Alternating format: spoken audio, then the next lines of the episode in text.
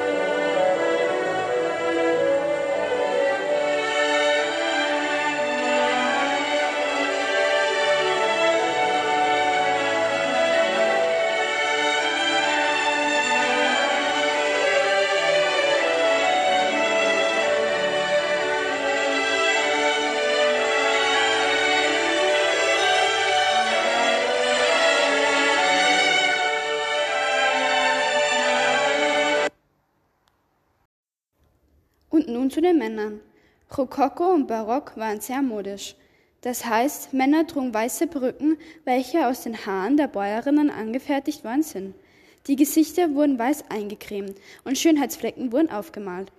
Die Männer trugen enge Hosen und Hemden. Ebenso gab es Kleiderordnungen, um den Stand von Geld unterscheiden zu können. Männer und Frauen besteht die Unterkleidung aus Hemden und Strümpfen. Männer- und Frauenhemden unterscheiden sich im Schnitt ein wenig. Die von den Männern reicht bis etwa Mitte der Oberschenkel. Die Ärmel reichen bis zum Handgelenk.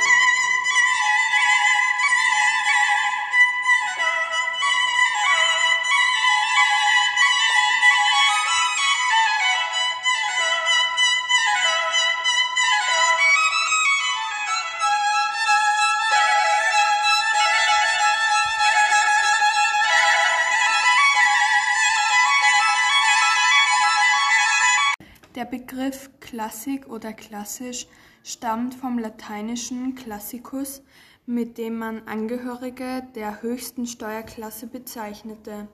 Sie begann 1750 mit Bachs Tod und endete 1827 mit Beethovens Tod. Heute nennt man es zeitlos. Berühmtesten Komponisten der Klassikepoche waren Joseph Haydn, Wolfgang Amadeus Mozart und Ludwig van Beethoven. Man unterscheidet die Klassikepoche für zwei verschiedene, die Wiener Klassik und die Weimarer Klassik. Die Weimarer Klassik startete 1786 mit der Italienreise von Goethe und dauerte bis 1832 bis Goethes Tod. Die Klassikepoche wird auch Wiener Klassik genannt, weil die bekanntesten Musiker sowie Wolfgang Amadeus Mozart, Ludwig van Beethoven und Joseph Haydn schrieben einen Großteil ihrer Werke in Wien.